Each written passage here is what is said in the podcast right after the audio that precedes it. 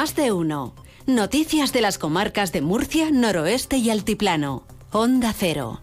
Verónica Martínez. Hola, muy buenos días. Vamos a comenzar con la previsión del tiempo para hoy. Laura Vila, buenos días. Buenos días. El cielo está poco nuboso, pero tenderá a muy nuboso por la tarde, sin descartar precipitaciones débiles en el norte de la región al anochecer por la llegada de la borrasca Carlota. El viento es flojo a moderado de componente oeste y aumentará en general por la tarde, con intervalos fuertes en el litoral y en zonas altas al final del día y con aviso costero amarillo por olas de 2 a 3 metros. Y hoy las temperaturas se mantienen sin cambios o localmente en ascenso las máximas en el altiplano. Se marcarán 23 grados en Murcia, 21 en Caravaca de la Cruz, 20 en Yecla y 19 en Cartagena y en Mazarrón. Es una información de la Agencia Estatal de Meteorología. 10 grados a esta hora en el centro de Murcia. Vamos a conocer también, estamos muy pendientes de las carreteras. En DGT, Patricia Riaga, buenos días. ¿Qué tal? Muy buenos días. Pues a esta hora ya van a encontrar tráfico lento en la red de carreteras murcianas, especialmente en dos tramos de la A7, en el cementerio Nuestro Padre Jesús,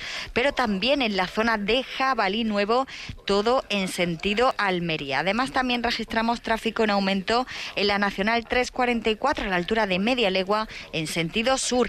De momento no hay incidencias registradas a esta hora en la red de carreteras de Murcia por las manifestaciones agrícolas, pero mucha precaución porque la situación puede variar.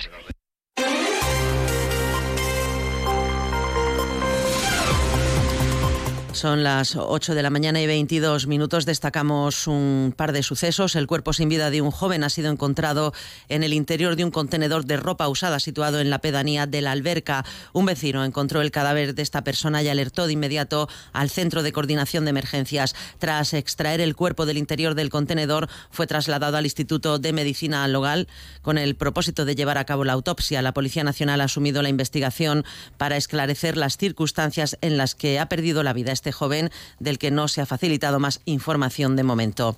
Por otra parte, un individuo de nacionalidad española ha sido detenido en relación con el presunto asesinato de un vecino en la pedanía de Monteagudo el pasado mes de enero. La víctima, un hombre de 62 años, fue hallada sin vida en su residencia con una herida en el cuello. La Guardia Civil investiga el caso y ha practicado la detención de este vecino de Murcia. La principal hipótesis es que podría tratarse de un ajuste de cuentas por la venta de drogas al menudeo. Y destacamos también que los agricultores han retirado sus tractores y camiones del puerto de la cadena y de momento ponen fin a las movilizaciones no autorizadas de los dos últimos días, aunque amenazan con retomarlas este sábado junto a los transportistas para conseguir un bloqueo total. De este modo, anoche se restablecía totalmente la circulación en el puerto de la cadena al retirarse los piquetes, según informaba la delegación del Gobierno. Hay que recordar que el coordinador de la protesta, Diego Conesa, anunciaba al mediodía que los agricultores habían decidido mantener la movilización movilización liberando un carril por cada sentido en las carreteras en la región de Murcia tras votar en asamblea si seguir adelante con las concentraciones o desconvocarlas. También anunciaba un fin de semana caliente, lo recordamos. Eh, aquí se ha escuchado la voz de la mayoría y la mayoría ha decidido que nos quedamos. También podemos establecer turnos para que la gente descanse. No hace falta que estemos todos, lo que hace falta que estén son los vehículos, porque es lo que hace la pelota. Si en vez de 200 aquí de golpe habemos 100 o 50 y nos vamos turnando, nos va a permitir descansar, porque cuando sí tenemos que estar todos el sábado, porque es cuando vamos a pegar el golpe gordo a nivel nacional. Porque se nos unen más colectivos como son los transportistas, probablemente los taxistas, los pescadores se han unido de toda España. Finalmente decidían retirarse a la espera de las movilizaciones que va a iniciar el sector del transporte. A todo esto, el presidente de la comunidad, Fernando López Miras, ha vuelto a trasladar su apoyo a los agricultores y sus justas reivindicaciones, según señala, pero no comparte las movilizaciones no autorizadas de estos días. Creo que es importante que a la hora de hacer esas reivindicaciones, esas justas manifestaciones, pensemos eh, también en el resto de la sociedad en cuestiones eh, de urgencia que se tienen que atender y que también cualquier tipo de protesta, cualquier tipo de reivindicación se haga por cauces legales, que afortunadamente nuestro ordenamiento jurídico así lo recoge y, entenderán bueno, pues que como garante de la ley y de la Constitución, igual que, siempre hemos pedido que se cumpla con la legalidad, vigente, también lo hagamos. Pero evidentemente sus reivindicaciones son más que justas, necesarias y por supuesto las apoyamos.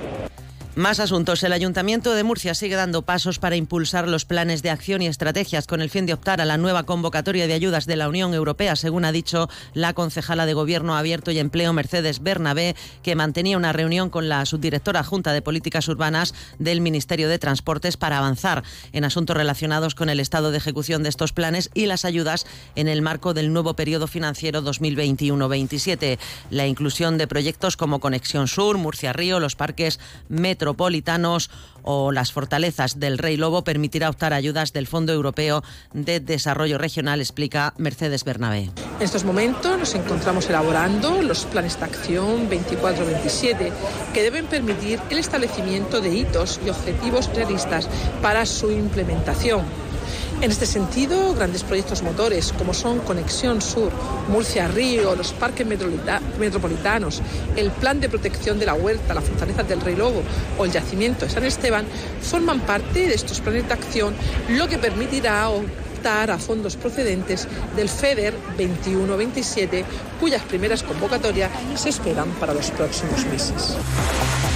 La Consejería de Educación, por otra parte, ha puesto en marcha el primer manual que pretende facilitar la comprensión y uso de las primeras instalaciones y espacios de los colegios de infantil y primaria a través de un sistema de señalización accesible y unificado.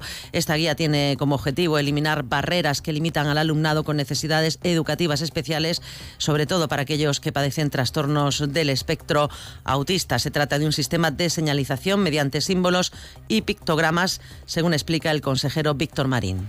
En la región de Murcia, 46 eh, centros educativos cuentan ya con esta medida, con una inversión de 140.000 euros. En definitiva, un proyecto que está centrado fundamentalmente en alumnos TEA y que garantiza una mejor integración y una inclusión más efectiva de este alumnado y de sus familias en los centros educativos a partir de eh, pictogramas que garantizan, como digo, que se reduzca la incertidumbre. Del mismo modo, los hospitales han desplegado la señalización del recorrido virtual de pediatría pensado para facilitar a los menores y a su familia la estancia en centro hospitalario. El consejero de salud, Juan José Pedreño, visitaba ayer la Risaca para conocer la versión adaptada a todos los menores. En los seis hospitales de la región que tienen pediatría y que lo que se hace es sencillamente desplegar efectivamente estos recorridos que facilitan esa estancia y que fundamentalmente se basan pues, en una serie de dibujos animados y de un lenguaje que es sencillo, que es divertido, con el objetivo fundamental de humanizar la estancia de los niños en el hospital. Más cosas, Murcia ha acogido la presentación de las últimas novedades tecnológicas en la jornada telefónica Innovation Day. Más de 150 profesionales de empresas privadas y administraciones se han citado en el cuartel Artillería para conocer soluciones tecnológicas que permiten detectar enfermedades a través del análisis del habla, proyectos de realidad virtual para alumnos con baja visión y audición o gafas de realidad aumentada para hablar con otras personas mediante presencia holográfica. Nos lo contaba el concejal de Desarrollo Urbano y Ciudad Inteligente del Ayuntamiento de Murcia, José Guillén. Hoy, más que nunca, es crucial recordar que el progreso debe estar alineado con nuestros valores fundamentales. La, igualdad, la ética, la paz y la sostenibilidad.